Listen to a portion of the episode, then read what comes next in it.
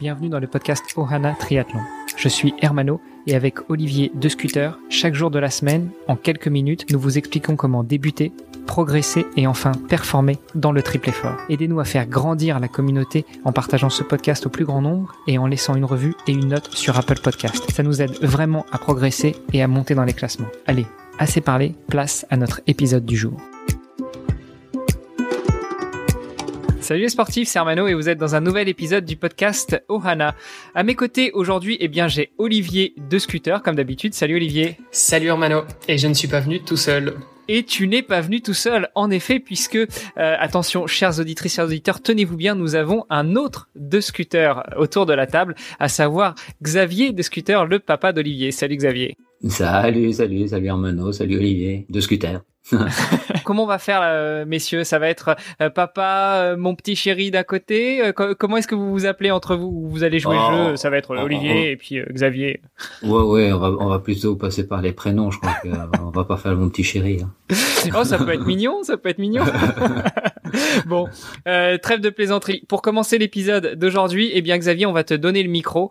mon petit doigt me dit que tu as l'habitude de t'exprimer dans un micro et devant une audience. Donc, eh bien, le micro est tout à toi. Euh, je te laisse te présenter. Qui es-tu? Euh, Allez, on va passer par une une question peut-être un petit peu dérangeante. Quel âge as-tu? Euh, Et et puis rapidement, quel est ton passé sportif? Bon bah effectivement, c'est une question dérangeante parce que je vais bientôt fêter un anniversaire et ça va me faire 60 balais. 60 bientôt, dans, dans un mois. Et euh, ça, ça commence à être lourd à porter, ouais. 60 ans, et puis j'ai... Mais alors le vélo, ça, j'en fais depuis à peu près 60 ans. Moi, j'ai l'impression que je suis né sur un vélo. à peu de choses près, j'en ai fait pendant toute ma vie. Je dis à peu de choses près parce que, de façon très étrange, j'ai complètement abandonné le vélo entre mes 20 et 30 ans.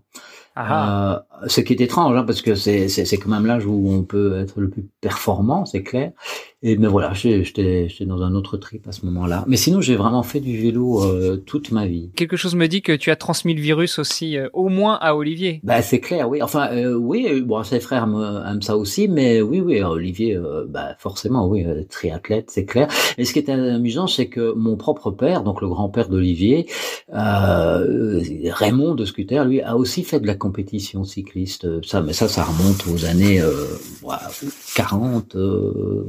50 peut-être, non, 40.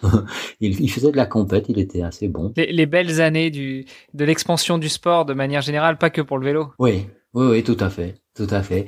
Mais lui, enfin, il faisait ça en cachette parce que sa mère ne voulait pas qu'il ait en face. C'était trop dangereux, disait-elle. Alors, il, il partait soi-disant faire des courses ou chez un copain, puis il sortait son vélo de course caché, je ne sais où. Euh, et puis il, il remportait des prix. Alors à l'époque, les prix, c'était on recevait un, un, jambon ou un jambonneau, quelque chose comme ça. C'était quand même pendant une période de disette euh, à cause euh, bah, de la guerre et de l'avant-guerre et de l'après-guerre. Et donc il revenait avec un jambon, mais il, il pouvait pas justifier l'existence de jambon, donc il était obligé de laisser son prix à un copain ou l'autre et il revenait les mains vides. Mais bon, ça, ça, remonte à, aux, ah, années 40, effectivement. C'est quand même plus facile maintenant. Hein. Quand tu gagnes, tu reçois un chèque. Bon, c'est plus facile à cacher, non? Voilà. Ouais, ouais, Mais non, à l'époque, c'était vraiment en nature, quoi. Ouais. Et donc effectivement, c'est quelque chose qui s'est transmis. Euh, ça doit être génétique. Il a fait du vélo euh, pendant toute sa jeunesse. Et puis voilà, moi j'ai repris le relais. Et Olivier prend euh, de la belle manière le relais à son tour. Et puis ses frères aussi quand même, on a fait pas mal de voyages à vélo ensemble. Alors justement sur la partie voyage, on, s'était dit qu'on garderait ça pour les épisodes d'après. On va on va revenir dessus, mais euh, revenons un petit peu à toi. Tu nous dis que tu as eu l'impression de naître sur un vélo, que tu as toujours fait du vélo, sauf entre 20 et 30 ans. Bah euh, tiens, mettons les pieds dans le plat. Pourquoi t'es-tu arrêté pendant euh, ton adolescence? Enfin, ouais, oui, c'est vrai. Euh, chez, chez, nous les hommes, on dit qu'on vieillit tard, donc entre 20 et 30 ans, quoi, au, bel âge. Euh, euh, bah, euh, j'avais fait de la compétition auparavant, beaucoup de ce qu'on appelait le cyclotourisme aussi. Et puis bah, là, c'était à l'âge de 19 ans. Dis, oui, oui, je dis pas de bêtises. J'ai fait de la compétition, ça c'était dans les années 76, 77. Donc là, j'avais 17, 18 ans. Ouais, bah, et, oui, 19 aussi. Puis alors à 19 ans, j'ai arrêté, ben, tout simplement parce que je suis rentré à l'UNIF. Et euh, ça devenait très très difficile d'allier les entraînements parce que j'allais passer ce qu'on appelait à l'époque amateur. Aujourd'hui, on dit plutôt espoir. Hein. À l'époque, on mhm. disait les amateurs. Moi, j'avais été débutant C'est-à-dire, aujourd'hui, on ne dit plus débutant. Je crois que tout ça a changé. On dit cadet aujourd'hui dans la catégorie 15 à 17 et puis euh, junior ça je crois que ça n'a pas changé 17 19 mhm. et puis j'avais passé amateur espoir mais ça se demandait un, un temps dingue un entraînement euh, quotidien vraiment de plus en plus exigeant.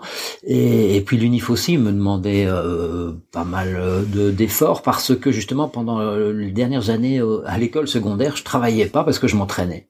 Je faisais pas mes devoirs je les copiais chez, sur les sur les copains parce que j'avais pas le temps je m'entraînais. Je pensais plus qu'à l'entraînement je vivais pour le vélo, pour la compétition, pour mon Giostorino. Et euh, euh voilà, l'école euh, se, passait vraiment en second lieu. Et donc arrivé à l'Uni, je me suis rendu compte que j'avais pas la formation requise pour faire ce que je voulais entreprendre, la philologie classique. Donc j'ai dû bosser, bosser, bosser comme un malade pour réussir. Et là j'ai dû faire un choix. Et comme j'ai, bon, j'étais pas mauvais en, vélo, mais j'étais pas un champion. J'étais, euh, j'ai un bon coup de pédale, mais j'ai jamais, je suis pas un athlète quoi. Or pour réussir dans la compétition, il faut être vraiment un athlète hors pair, quoi, c'est clair. Parce que moi, j'avais des bons résultats, mais je, j'étais pas un winner. Et donc, donc j'ai dû choisir et j'ai choisi radicalement. Alors je me suis tourné vers les voyages, vers le vers, l'étude, vers le vers l'écriture et j'ai suspendu le vélo dans la cave. D'ailleurs on me l'avait volé donc euh, j'étais tellement dégoûté que je j'en ai pas racheté avant dix ans. Okay. L'âge de 30 ans. On va rentrer un petit peu plus dans l'histoire familiale, mais euh, tu as Olivier, euh, enfin Olivier et ou ses frères à quel âge? Est-ce que ça, ça, coïncide avec la reprise du vélo justement? Ah ben justement, euh, c'est lié. J'ai eu Olivier, j'avais 30 ans, et à 30 ans, voilà que je me retrouve avec un bébé sur les bras, Olivier de scooter, et, puis je me dis ouais, mais enfin bon, dans, dans, dans quelques temps, c'est un, un, un, petit gars qui va avoir envie de faire du sport avec son père, qui va prendre des années. Ben, il est grand temps que je m'y remette quoi. Ça fait, je vais m'encrouter. Ça fait dix ans que je fais plus sport. Enfin, si je marchais, je faisais des trucs comme ça, mais plus vraiment de sport. Et c'est euh, à la naissance d'Olivier que je me suis remis.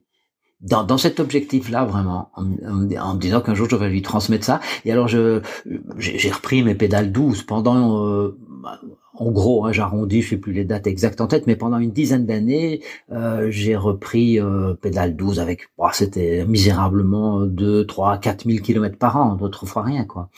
Et, et, puis ce qui est déjà pas mal pour certains amateurs qui nous écoutent, je pense, mais euh, ok. bah, c'est, bah, c'est, c'est franchement pas grand chose, quoi. C'est quelques kilomètres à la semaine. Et, mais, mais, alors c'est à 40 ans que je, j'ai rencontré euh, un ami m'a fait rencontrer des, des cyclos, un club à Bruxelles, les Brussels Big Brackets BBB. Et là, je m'y suis vraiment remis. Et de, depuis lors, donc depuis maintenant euh, une dizaine ou une quinzaine d'années, enfin je sais plus exactement, euh, je, je, je, tourne autour des 10 000, 12 000, 14 000 kilomètres par an. Euh, et voilà, ça c'est la, la dopamine euh, indispensable. Quoi. Alors, Olivier, c'est super, je vais pouvoir en profiter justement pour avoir l'envers du décor. Qu'est-ce que ça fait déjà quand on est euh, le fils de, quelqu'un qui, bah, d'un ancien coureur cycliste euh, qui, euh, qui laisse un peu le vélo de côté, qui reprend le vélo. Donc peut-être que toi aussi, tu as eu l'impression de grandir sur un vélo et grandir avec ton papa qui t'apprenait le vélo. Qu'est-ce que ça faisait? Oui, bah moi j'ai toujours l'habitude de dire que je, je viens d'une famille de cyclistes. Euh, puisqu'effectivement les vélos, bon, il y en a toujours eu, euh, il y a toujours eu plein de vélos à la maison. Donc pour moi, ça déjà, ça, ça fait partie un petit peu du, cadre familial. Euh, et puis c'est vrai que bah, à la moindre occasion, euh, le, le, dimanche après-midi, les, les, les, sorties en famille ou quoi, c'était aussi à vélo. Et puis moi, quand j'étais jeune, il y a une autre particularité aussi. Euh, c'est qu'à la maison on n'avait pas la télé. euh, bon ça je pense que c'est surtout euh, du côté de maman du coup qui avait insisté là-dessus, mais euh, mais c'est vrai qu'on avait on n'avait pas la télé parce que bah on estimait qu'on on avait autre chose. enfin mes deux parents estimaient qu'on avait autre chose à faire que de, que de regarder la télé. Et donc du coup c'est vrai que moi j'étais constamment sur mon petit vélo depuis mon plus jeune âge dans le dans le quartier. Bon on a on a vécu. Enfin j'ai grandi dans le le sud de Bruxelles donc dans un une commune assez tranquille qui fait qui fait un petit peu village en fait. Euh, et, donc du coup, bah, moi c'est vrai que j'étais tout le temps, tout le temps euh, chez les copains, à droite à gauche, en train d'aller euh, construire des cabanes dans les arbres, euh, et j'étais tout le temps, tout le temps avec mon vélo. Donc oui, d'une certaine manière, j'ai aussi, j'ai aussi grandi sur un vélo. Oui. bon, bah messieurs, merci beaucoup pour cette première présentation. moi, je vous propose qu'on se retrouve demain justement pour rentrer un petit peu plus dans le détail de, de l'après, de à partir de tes 40 ans, Xavier, quand justement tu as, commencé à borner beaucoup plus, et puis que tu as eu des, des velléités de voyage à vélo, évidemment. Oui, oui, oui. Bah oui, très volontiers.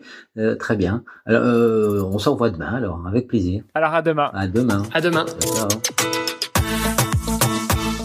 Vous avez apprécié cet épisode Alors taguez ohana underscore tree sur Instagram et si ce n'est pas déjà fait, laissez un commentaire sur Apple Podcast.